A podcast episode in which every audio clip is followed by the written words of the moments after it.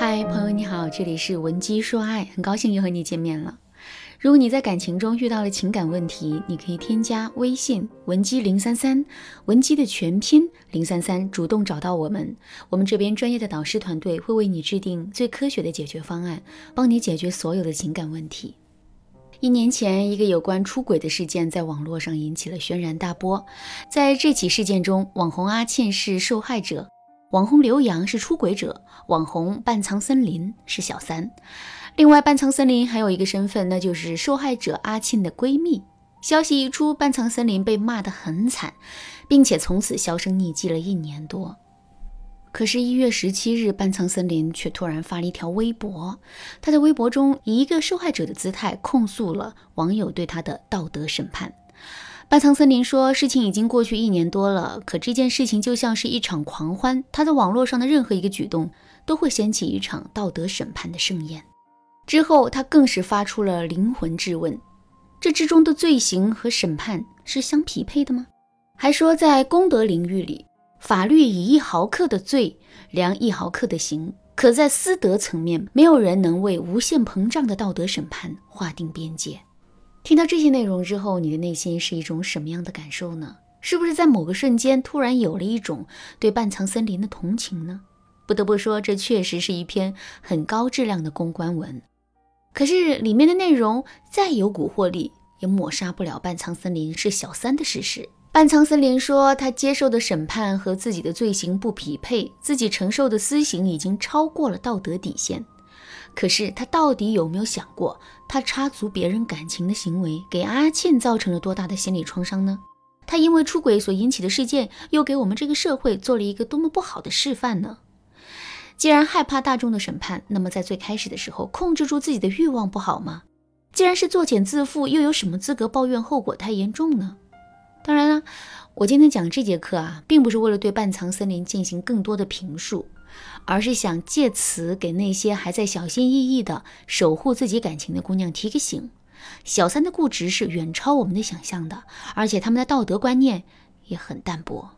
俗话说，光脚的不怕穿鞋的。如果我们不拿出雷霆手段的话，最终就很可能会被小三钻了空子。我有一个学员，她叫小敏。小敏长得并不漂亮，但性格很贤淑，跟老公结婚三年多，从来没有跟对方挤过眼。可是呢，尽管小敏如此贤淑，男人还是没能经受住小三的诱惑，出轨了公司里的一个漂亮女同事。那知道这件事情之后，小敏的心里啊很生气，也很慌张，因为她不知道该怎么面对这一切，不知道该如何做出选择。于是呢，小敏便找到了我做咨询。我故意问小敏。现在事情已经发生了，你内心真实的想法是什么呢？离还是不离？如果不离的话，你想最终达成一个什么样的结果？听了我的问题之后，小敏先是认真思考了一下，然后小声对我说：“老师，虽然他出轨了，但我还是不想跟他离婚。毕竟我们在一起这么多年了，还有一个一岁半的孩子。只要他肯放弃小三，全心全意的回归家庭，我就愿意。”既往不咎。听了小敏表了态，我就接着问她：“如果你现在就把这一番话原原本本的告诉了男人，你觉得他会如你所愿，全心全意的回归家庭吗？”小敏先是犹豫了一下，然后回答我说：“应该会吧，毕竟是他犯错在先，而我选择原谅了他，而且我们还有一个孩子啊，他总不能连孩子都不要了吧？”听到这个回答之后，我立刻就叹了一口气，然后对小敏说：“小敏，你现在完全是站在道德的标准考虑问题的。可是，既然男人已经出轨了，这就证明他的道德意识是薄弱的。如果男人有担当、有责任心，那么在他最开始出轨的时候，他就应该想到你们还有一个儿子。如果男人有是非对错的观念，那么当初他就不会背叛你，不会背叛你们之间的感情。”所以你的哭诉、让步、委屈，在男人那里一点用都没有。另外，如果让你同样道德观念薄弱的小三知道这件事情的话，他甚至还会借此来攻击你。比如说，小三可能对男人说：“你看他那一副委曲求全的样子，肯定掀不起什么大风浪来。”所以你完全可以暂时答应他，反正之后的事情谁又能说得准呢？只要小三说了这么一句话，男人真心实意回归家庭，这就会变成一件难如登天的事情了。听了我的分析之后，小敏坚定地冲我点了点头，然后问我：“正确的做法是什么？”我对小敏说：“想让男人不再出轨，最好的做法绝不是在道德上说服男人，而是要让男人感觉到害怕。所以，基于这个原则，我就给小敏分享了一个方法。这个方法是把出轨的后果一件件的摆在男人的面前。”一个人在做一件错误的事情的时候啊，他是不会全面的想到这件事情可能会给他带来的后果的。包括在事情被拆穿的时候，男人想的更多的也不是后果，而是如何为自己脱罪。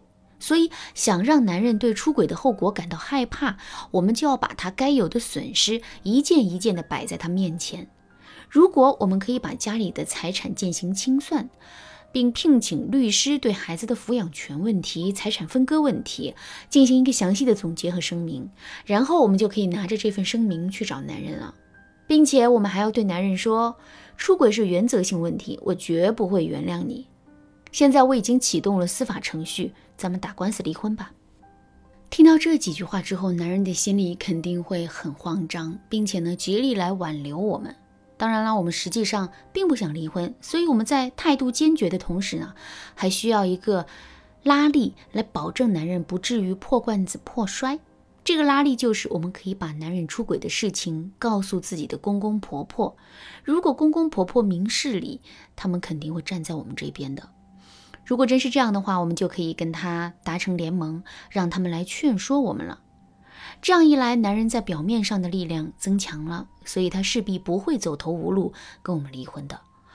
另外，在两个人僵持的阶段，我们还要通过自己的公公婆婆促使男人跟小三断绝联系，并且不断对我们做出补偿。这样一来，男人的沉默成本就增多了，之后他就会更舍不得离开我们了。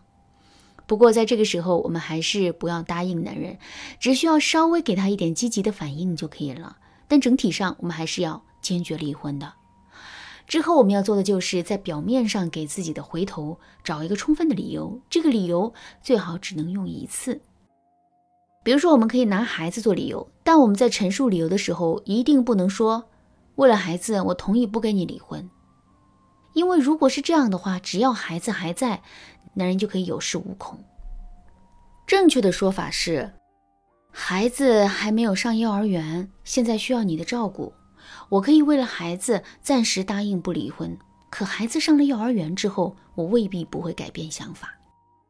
当然啦，光有这个理由还是不够的，我们还要进一步让男人对我们做出保证。比如说，我们可以让男人写一份悔过书，如果男人之后敢再犯，我们就把这份悔过书发到他的公司群里。另外，我们也可以让男人写一个，如若再次出轨，自愿净身出户的声明。